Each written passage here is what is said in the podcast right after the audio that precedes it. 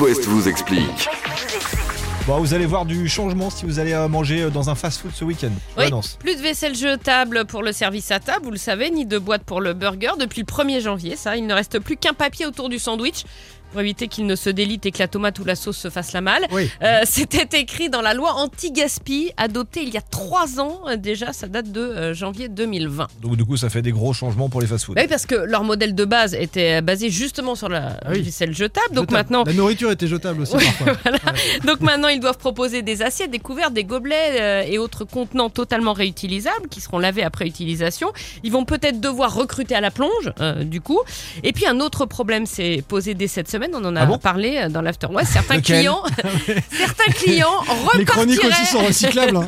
certains clients repartiraient chez eux avec des verres ou des contenants en plastique. Ah non.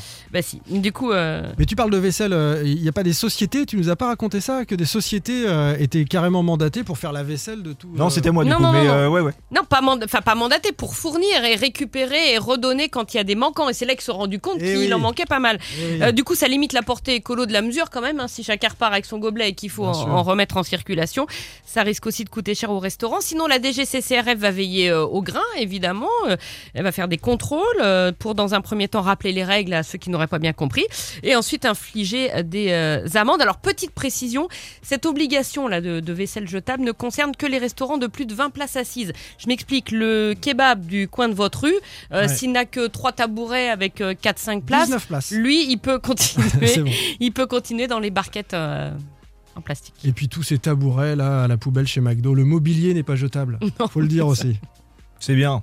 On aime recycler. Donc avant de balancer votre plateau dans le fast-food Oui. ce week-end et de tout mettre à la benne, rappelez-vous, ah oui, non mince, Comme à la maison faire en fait. Faut le ouais, ramener ouais, au guichet. Ouais, c'est ça. Attends que la personne débarrasse.